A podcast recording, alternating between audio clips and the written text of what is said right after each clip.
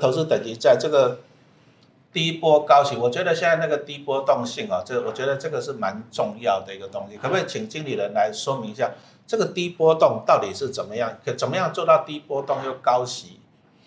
嗯，就是我们。这张投影片上啊，可以看到，就是我们是以这个投资等级在它的这个值利率呢，跟这个波动率的部分哦。那个绿色的部分就是波动度的部分，那蓝色的部分呢是这个呃值利率的部分哦。那大家可以看到，就是跟这个股市相比，或是跟在新兴市场的这个股市相比的话，它其实它的波动度的部分啊，其实只是十五点五。那跟他们相比的话，是比较相对来说比较呃。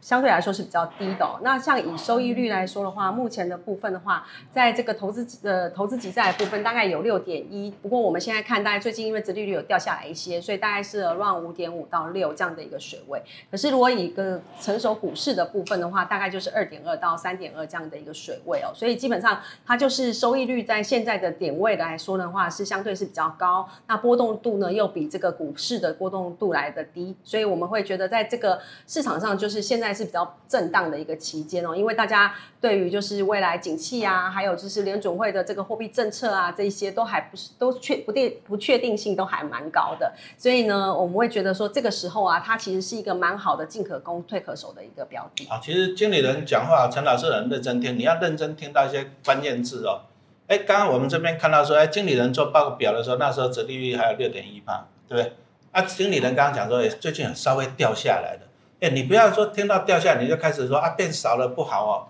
其实你要逆向思考，为什么会掉下来？就是大家钱进来来抢着来买这个债嘛。开玩笑，其实利率政策就是升息是为了降息，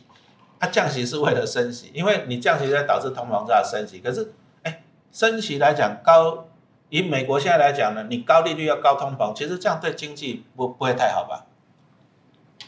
呃，所以呃，通膨的部分的话，现在市场上最忧心的就是通膨一直降不下来嘛，所以也就是去年为什么这个联总会它一直强力的升息的原因。那所以就是现在看起来的话，通膨的部分的话，呃，看起来是有在放缓的趋势，但是呃，的确放缓的速度比目前市场上原本的预期来的比较慢一些，但是的确是已经开始开始出现下行的一个几率。那我们呃，所以也就是说，我们认为就是说，当这个通膨呢，其实已经被呃抑制了。那呃缓慢的出现下滑的一个动作的话，那未来联总会的这个升息的一个步调也就不会像去年这么激进。那去年就是暴力升息之后，或是快速的一个强强强力的一个升息之后，今年看起来大概就是会比较平缓一些。那呃联总会他自己也出来说了，他会是呃用一个叫做 higher for longer，也就是说我会把殖利率维持在一个比较高的水位啊，就是呃应该说政策利率维持在一个比较高的一个水位。较长一段时间哦，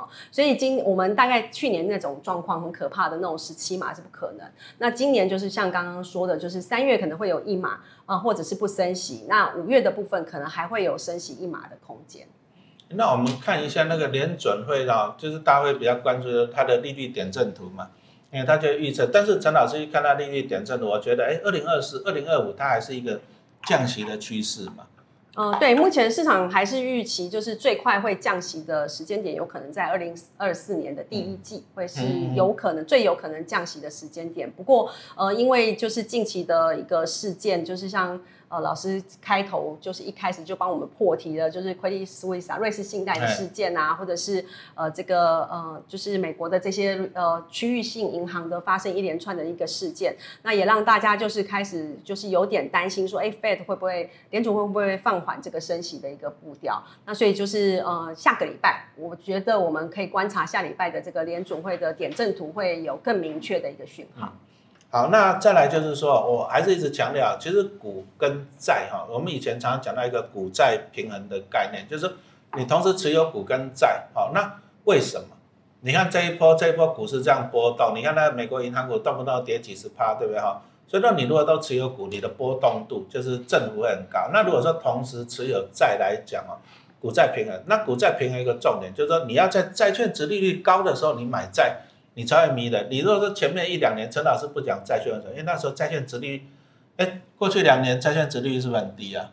嗯，对啊，就是因为去年。呃暴力升息之后，殖利率就整个拉上来。对啊，所以说以前呢、以前讲真的买债就不迷人了、所以我这里要提到举到一个例子啊、什么叫做股债平衡来跟大家参考啊？你看老师的粉丝团，你应该知道，我记得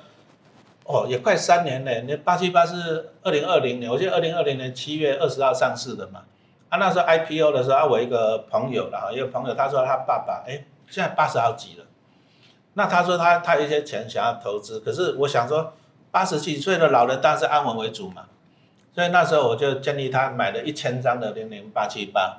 哎，老人家这样子哎开心的，你知道吗？零零八七八他从那个三年前上市，其实你看他，他现在净值，他现在股都还有超过他当初的买的十五块钱，那又领到息，表示他股利跟什么价差他同时都赚到了。那前一阵子老人家还开心了，他又自己又多买了两百张八七八，啊，那最近又问我说他要买什么？因为我觉得最近我们讲实话，这个。这个美国跟欧洲这个银行这个风险，我们还是要要要注意这个风险，所以我就提醒他哦，你就是注意安全。那什么叫安全呢？其实老人家要的就是零股利嘛。那你说像八七八，大概过去应该一年有到五到六趴，可是那刚刚听经理人这样讲，哎，那现在七二五 B 的值利率也不会输给八七八，都是属于高值利率的哦。哦，对，就是刚刚有的呃区间大概是五点五到六这样子的。，那所以我就跟那老人家讲，那你就买一些债券。啊，买一些这个零零七二五 B，那这样它就有股债的平衡的配置了嘛，对不对？那老人家说怎么买？第一个很简单的，他领到股利啊，比如说你领到零零八七八的股利，八七八基配息，那领到就是再去买那个零零七二五 B 嘛。那或者说你投资的，比如说我我还是担心未来股市会有大的波动，因为股票波动还是很恐怖。你看二零二零年那个台湾大盘这样跌，很恐怖。那我如果说投资的我风险意识高一点的，那其实我也可以选择，比如说我把一些股票卖掉嘛，啊，那把一部分放到这个债券这样切五 B，这个就是股债的平衡配置啊。那股债平衡配置，我觉得其实都很迷人呐、因为八七八来讲啊，你看它过去表现每年可以到五到六趴的殖利率，那现在七二五 B 其实它过去没有这么高了，因为过去降息嘛。那现在相对迷人了，相对迷人来讲，零零七五 B 现在也到五到六趴的殖利率了，所以投资呢你可以同时存股跟债。那好处就是，万一将来股市波动大的时候，你的债会相对稳定。好，那你两个，哎，八七八你可以领息，七五 B 你也可以领息，那你这样就你有双股利来保护自己哈。哎，经理人，我们好像很少看到这个二零二二年这种情况，股债双杀，嗯，很少看到哈。对啊，就是就是过去百年大概只有发生四次吧，然后但是呃股债双杀的隔年呢，都是股债双啊，涨的听几率比较到了没有？按照过去统计，股债双杀完了就是股债双涨。好，那所以说我现在同时配置股跟债，哎，明年我就有机会赚到股债双涨嘛。啊 啊！但是老师还是提醒大家，我们刚刚经理人讲的就是那个统计的数字，统计的过去其实仅供参考，你要去解读它，解读它。请问你为什么去年会股债双跌？很简单，就联准会的利率政策嘛，因为它暴力升息，那暴力升息就表示钱放银行比较划算，所以股市的钱会跑到银行去，债券的钱也会跑到银行去，所以说股市跌，债券也跌，这个就是因为暴力升息啊，导致股债双杀。可是你看高利率对经济不好，你看以前川普就一直逼联准会降息啊，那如果想要经济啊，特别他明年美国总统要大选来讲的话，那如果说他降息，降息什么意思？就是降息就是钱放在银行不值钱。所以钱就会跑出去，第一个到股市，第二个跑到债券，就像二零二零年的情况。哎，所以说二零二一年又很难得一见股债双涨哈、二零啊，二零二零跟二零二一年好像又很难得股债双涨嘛，对不对？股债双跌的几率比较少，对，发生的几率比较少。所以说你会发现啊，其实它就是一个什么跟利率政策有关呐、所以说我们如果说预期，哎，明年有降息的空间，你看它联准会利率点阵图你就知道了，对不对？所以说你现在布局这个股债平衡，明年有机会就是股债的双涨啊，这个也是给大家分享一下，给大家参考了。那当然，股债你如果要平衡配置，其实第一个也是看你的年纪啦。你如果说老人家，老人家你要求稳定的，那你就债券呢配的多一点，因为现在债息比较迷人了。哦，那你如果说年轻人呢，哎，你可以讲股票的成分高一点。不过以目前这个情况，陈老师个人觉得，哎，你一比一的配置也是不错的哈、有时候有时候股票线图你要去解读它。那陈老师一直觉得，其实啊，其实成交量骗不了人。哦，很多人讲说千线万线不如一条内线，你就算有内线，你要买你要卖，你才能够赚到。所以陈老师很喜欢看成交量。那我们来看一下七二五 B 哈，你看最下面就成交量，那你会发现以前都没什么成交量，那也很正常啊，因为过去两年是不是殖利率很低？殖利率很低就是债券价格在高点，那买的不迷人。所以说你看过去两年陈老师不讲债，因为讲真的不迷人。可是你有没有发现，哎，最近哦，最近你会发现这个成交量，哎。这个成交量增加的很大哦，成交量增增加很大，就表示说，哎，有感有有投资的已经进场了，甚至有些大户已经进场了。为什么？你第一个，你从这里可以看到，就是说它价格下跌，价格大下跌，是因为它就是债券，就是因为升息嘛，它升息就价格就是下跌。那价格下跌呢？那你看，哎，结果已经有人开始布局了。为什么开始布局？第一个，我们就讲到了，刚刚经理也讲到了，债券是不是有一个低波动的特点？再来呢，现在殖率已经有五点五到六趴了，是不是相对迷人了？而且我将来还有一个布局一个未来降息的空间嘛，哈，所以说经理呢，我们这样子看，这个交易量一直增加，那那所以说七二五 B 的规模是不是也是在成长的？嗯，对啊，就是目前的规模的部分啊，就来到了这个近期已经突破六百亿这样的一个规模。算台湾最大的吗？对啊，这档是台湾最大 BBB 级的这个投资级债。台湾最大的哈，那我们八七八目前是高股息第二名嘛，对不对？啊，那也有机会。所以说我们今天，哎，那我可不可以简单的做一个结论呢？那我要股我就买八七八，我要债我就买七五 B 嘛，股债平衡，而且都是国泰的，对不对？可是你看啊，其实我们刚刚从这样，你看啊。七二五 B 它规模可以做到 BBB 级，这个六百亿这个最大的，表示它是怎样有它的过人之处的啊。那你说零零八七八去年就大惊奇，一年给人家成长规模成长一千亿，这个应该前无古人了，不敢讲后无来者，前无古人了。七二五 B 就是那个债券界的八七八。对，所以说这个那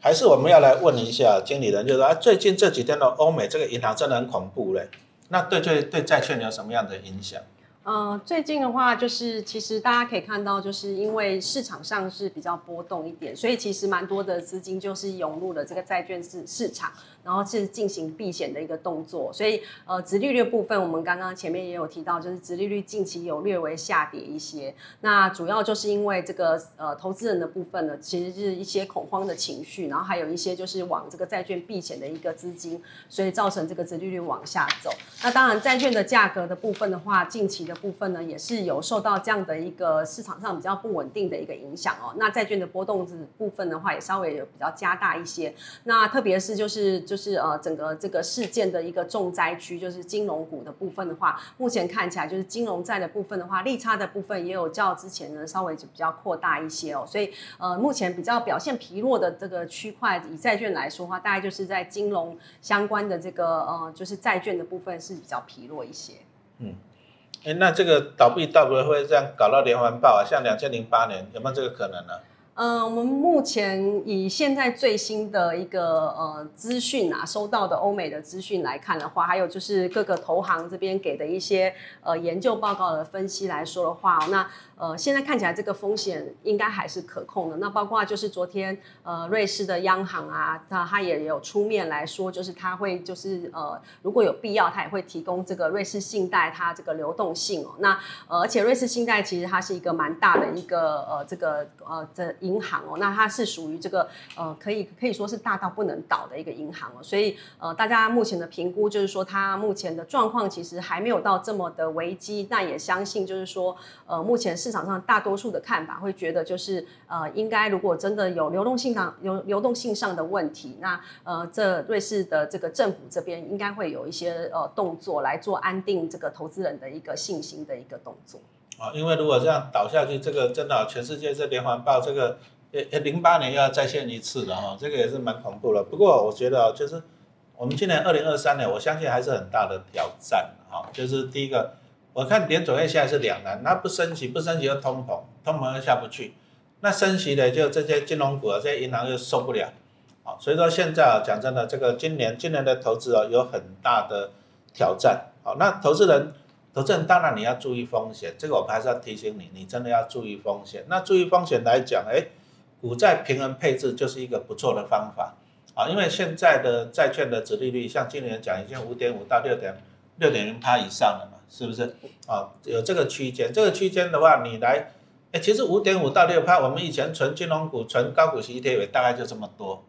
可是债券 ETF 好像也不是说常常有这么好的折利率啊，是因为从过去这样暴力这样升息嘛，哎，那这样看起来债券 ETF 反而是难得一见的高值利率的时间点呢。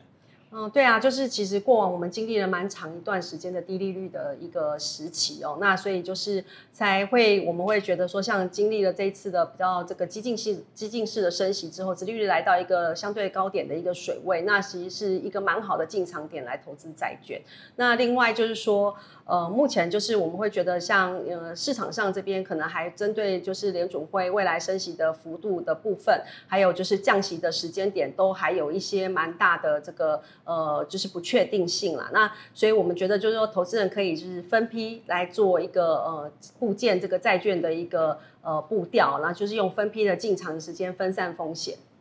哎，那经理人刚刚讲到了分批啊，其实陈老师都一直很关心我什么时候去买。哦，那我当然我就会开始猜了，我就猜说联准会啊，联准会大概大概有没有机会在明年的第一季开始降息？那但你目前只能猜，因为你要看它今年下半，特别是下半年那个通膨的幅度下降的幅度哈。不过目前我个人看法就是说，大概明年第一季还是有空间降息的。那如果说明年第一季有空间降息，那你不能等到明年第一季再投资嘛？没有错吧？通常你要提前一季甚至半年。啊，你要提，因为股市、债券，其实这种投资都是提前反应，所以以我来讲，哎，我我感觉觉得说，那我从现在开始，其实我已经在布局，我已经布局了，哎，那会不会说今年一二三季是一个感觉是一个布局债券的一个不错的 timing？可是我们又不晓得连准备利率政策怎么样，那很简单，我就定期定额买嘛，啊，定期定额买，比如说我就把资金分散，资金分散，比如说我就每个月买，这个叫定期定额，那我再准备一点钱，哎。搞不好，如果说有什么大波动、大情况的时候，我就逢低去给它加满嘛。哦，所以说现在来讲，你要做的反而是你一个布局的投资的一些策略啊，策略方面的布局。所以经理人觉得今年算是做股债平衡配置最好的时间点嘛。嗯，对啊，我觉得今年做一个股债配置的话，就是可以相对呢降低你的这个整个投资组合的风险，那又可以呃就是债券的息的部分，殖利率部分也来到一个高点的水位，那也可以在领息的部分呢，也可以领到一个比较相对比较高的一个息率，那所以又可以降低你的投组的波动度。那在今年这样的一个比较不确定的一个经济的一个态势，到目前为止我们还是比较震荡哦。那我们会觉得透过这样的一个股债配。那不管你是五五配或是六四配哦，那其实都会是一个蛮好的一个呃部件的一个呃这个投组的一个方式。那最重要就是大家可以就是分批定期定额的进场，然后来把这个分散整个价格的一个风险。好，那今年因为波动很大，所以说记得的高股息护身，你可以领股利，在低波动啊股债平衡配置。那零零八七八它上市三年不到了啊，报酬率已经说明它很好了。那这个零零七五 B 这个规模是 BBB 等级最大的，就是债券界的零零八七八哈，这个就以以上这些就是仅供大家分享哈，那就给大家做判断。那我们很感谢今天大家的收看哦，也感谢我们经理人啊跟大家回馈了这么多的资讯哈，谢谢大家，谢谢。